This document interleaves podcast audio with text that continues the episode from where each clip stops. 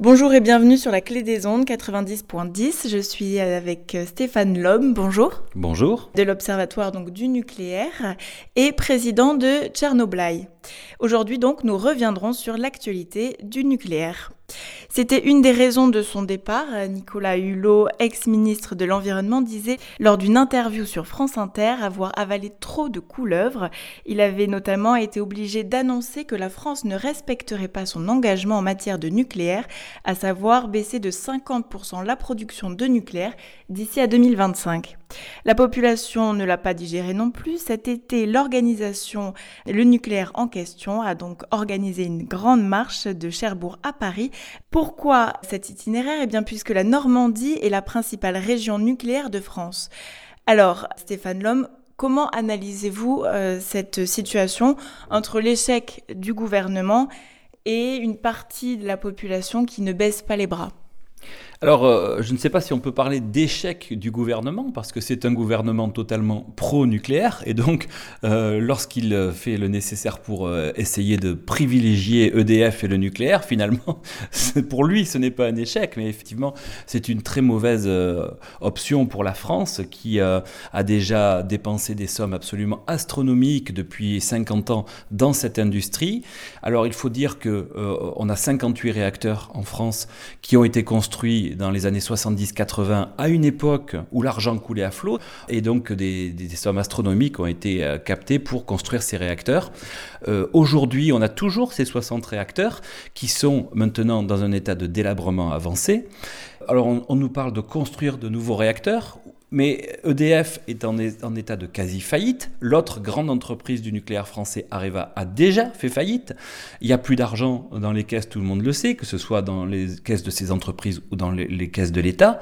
Et donc, il n'y a même plus d'argent pour entretenir les réacteurs actuels. Donc on a des projets de construction de nouveaux réacteurs qui sont abracadabrantesques, euh, comme dirait l'autre, puisque euh, tout ça coûte des sommes astronomiques pour un argent qui n'existe plus. Donc finalement, en s'entêtant dans la voie du nucléaire, le gouvernement actuel, mais euh, malheureusement les précédents étaient sur la même ligne, nous amène dans une impasse, puisque le nucléaire euh, va s'arrêter parce que de toute façon, il va falloir fermer tous ces réacteurs. On peut toujours prolonger un petit peu leur durée de vie, mais il y a un moment où ça s'arrête. Et quand on n'a prévu aucune alternative, eh bien, on se retrouve avec plus rien. Et c'est euh, dans cette impasse nucléaire que la France s'enfonce. Alors vous disiez que c'était pas tout à fait un échec pour le gouvernement. Pour le gouvernement. Alors ça vient ça vient de quoi? Ça vient d'une hypocrisie du gouvernement qui dit qu'il va réduire de 50% euh, la production de nucléaire euh, d'ici à 2025 euh, sauf que il construit un nouveau EPR à Flamanville. Ou est-ce que ce sont les lobbies qui font pression? Quelle est la cause? Alors, euh, je ne sais pas si on peut parler de pression des lobbies, du lobby nucléaire qui euh, contraindrait le gouvernement à continuer à, privilégier le nucléaire, puisque euh, je pense que le lobby n'a même plus besoin de faire pression dans la mesure où les gens qui sont au pouvoir actuellement, à commencer par M. Macron, sont eux-mêmes totalement dans l'idéologie pro-nucléaire. Donc, il n'y a même pas besoin de faire pression pour eux. Ils pensent, ils, continuent à, à s'accrocher à cette idéologie du passé, du XXe siècle. Il faut savoir que le nucléaire euh, dans le monde, c'était 17% de la production mondiale d'électricité en 2001, c'est 10% aujourd'hui, c'est-à-dire que c'est une véritable chute libre. Et cette diminution rapide va continuer au fil des fermetures de réacteurs partout sur la planète, puisque dans les autres pays nucléarisés comme en France, la quasi-totalité des réacteurs sont très anciens en fin de vie. D'ailleurs, il n'y a pas que le français Areva qui a fait faillite, il y a aussi la grande entreprise américaine du nucléaire, Westinghouse.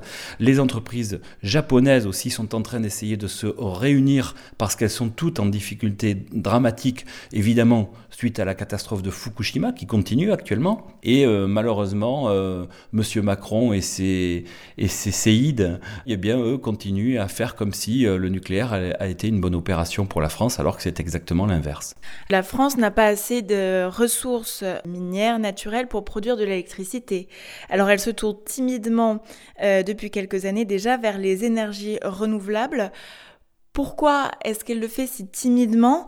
Euh, Est-ce que c'est le fait de sa culture euh, donc du nucléaire donc depuis plus de 50 ans, vous le disiez, ou parce que l'écologie n'est pas son sujet favori? Ah oui, il est évident que c'est parce que les différents gouvernements qui se sont succédés étaient tous acquis à l'industrie nucléaire, que c'est bien pour ça que rien n'a été entrepris pour diversifier la production d'énergie en France, et surtout, euh, j'allais dire, pour euh, essayer d'amener la France sur le chemin de la sobriété. On est au contraire le pays de la surconsommation, en particulier de la surconsommation électrique et du gaspillage électrique, tout ça alimenté depuis 50 euh, ans par tous ces réacteurs nucléaires qui effectivement effectivement, on produit énormément d'électricité et, donc euh, on dopé cette consommation, cette surconsommation en France euh, depuis toujours. Et ce parc nucléaire arrive en fin de vie. Et c'est pour ça, comme je le disais, qu'on va vers une impasse et aucune alternative n'est mise en place. C'est donc devenu, hein, depuis 50 euh, ans, progressivement la principale source de production d'électricité en France et en Europe. Aujourd'hui, la France donc se tourne vers les énergies renouvelables, veut produire de moins en moins de nucléaire et donc un calendrier doit être fixé par le programme pluriannuel euh, de l'énergie. Où est-ce que ça en est? Alors la programmation euh, pluriannuelle pour l'énergie devrait justement mettre en place euh, les moyens de, modifier la consommation de l'énergie en France. Je dis bien d'abord la consommation avant de penser à la production, parce que tant qu'on va être en, surconsommation, en gaspillage, eh bien on n'aura aucune euh, porte de sortie. rien n'est fait pour mettre la France sur le chemin de la sobriété, et on nous annonce même la, la construction de nouveaux réacteurs alors que, comme je le disais, EDF n'en a absolument pas les capacités financières, euh, l'État non plus. Donc finalement, tout ça est du bluff. Les gens qui euh, prennent ces décisions, ou plutôt délibérément ne prennent pas ces décisions, eux, ils ont une carrière euh, de, capitaine d'industrie et des carrières politiques immédiates. C'est aujourd'hui qu'ils en tirent les bénéfices. Et puis les graves problèmes que rencontrera la France dans quelques années, eux, ils s'en moquent et, en, laissant la France dans une situation inextricable. Alors justement, vous venez de parler du nouvel EPR de Flamanville en construction qui a encore pris du retard. Aujourd'hui, je crois qu'on en est à 8 ans de retard. C'est un peu le reflet, encore une fois, de l'échec euh, total euh, du gouvernement. Pourquoi tant d'acharnement? Alors le réacteur EPR était présenté comme la nouvelle pépite de l'industrie nucléaire française, un réacteur de troisième génération, de, nouvelle génération, on allait voir ce qu'on allait voir. Ce réacteur devait être construit en 4 ans et demi pour 3 milliards d'euros. On est maintenant à plus de 10 ans de construction et il est loin d'être achevé.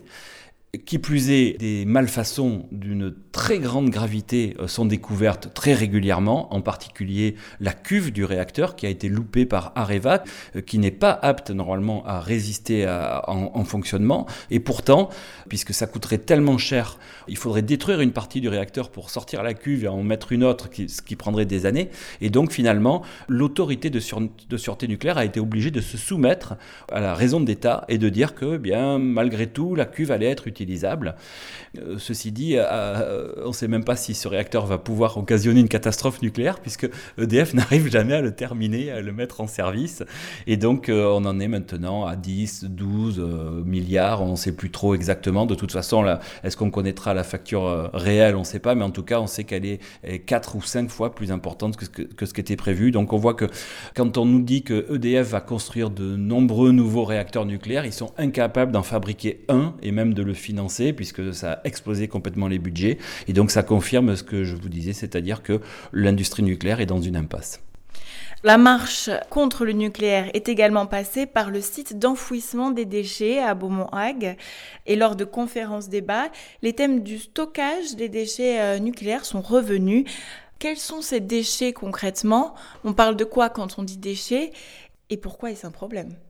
Les déchets ultimes sont euh, des, barres de combustible qui ont servi dans les cœurs des réacteurs, qui sont euh, euh, découpées en tout petits morceaux et qui sont stockés ensuite dans, des fûts qui attendent à la Hague qu'on veuille bien en faire quelque chose. Mais ensuite, l'industrie nucléaire produit d'incroyables quantités de tout un tas d'autres choses. Ça va des tenues des, travailleurs du nucléaire, du matériel, des, clés à molette, tout ce qu'on veut, tout ce qui est utilisé, parce que quand c'est utilisé dans une centrale eh bien, ça devient radioactif. Et en juillet, l'Agence nationale pour la gestion des déchets radioactifs a publié un inventaire national qui faisait état de 1,54 million de mètres cubes de déchets. Combien de temps ils mettent pour ne plus être nucléaires? Alors les déchets radioactifs sont classés et classifiés justement en fonction à la fois de l'intensité de la radioactivité et de la durée de cette radioactivité. Alors ça peut aller de quelques centaines d'années à des millions d'années. Donc euh, les pires, évidemment, ce sont ce qu'on appelle les déchets ultimes, donc HAVL, haute activité à vie longue. Alors ça, c'est les plus dangereux et ils ont une durée de vie qui peut être de, centaines de milliers d'années, voire de millions d'années. Et puis, vous avez d'innombrables quantités d'autres euh, euh, matériaux contaminés qui peuvent rester radioactifs pendant quelques centaines d'années. À l'échelle, évidemment, de, de l'humanité, quelques centaines d'années de radioactivité, c'est rien, mais pour nous qui vivons, pour nos enfants, c'est de la radioactivité immédiate qui existe, qui est là, qui est dans notre environnement et qui met en danger notre santé.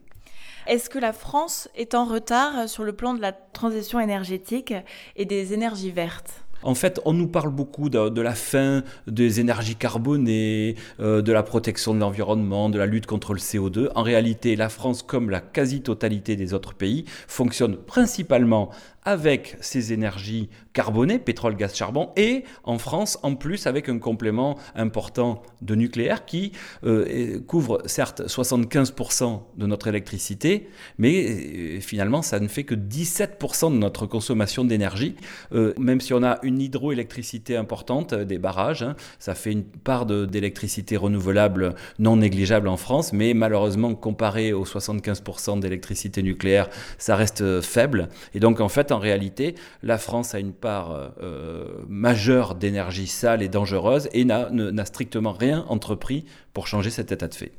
Mais il y a eu quand même des projets de EDF pour faire poser des panneaux photovoltaïques chez les particuliers.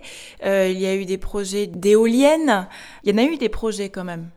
Alors, les installations, euh, de, en particulier d'énergie renouvelable, panneaux solaires, éoliennes, etc., voire des hydroliennes, c'est-à-dire des éoliennes sous-marines qui fonctionnent avec les, courants marins, eh bien, sont l'objet de publicités, de reportages à la, radio, à la télévision, pour dire regardez tout ce qu'on fait, mais en réalité, tout ça est totalement cosmétique. Et euh, à nouveau, faut bien le savoir, l'immense majorité de la consommation d'énergie en France, c'est pétrole, gaz, charbon et nucléaire. Et euh, malheureusement, les énergies euh, alternatives renouvelables restent extrêmement marginales. Merci euh, Stéphane Lhomme. Je rappelle que vous êtes directeur de l'Observatoire du nucléaire et président de Tchernobyl.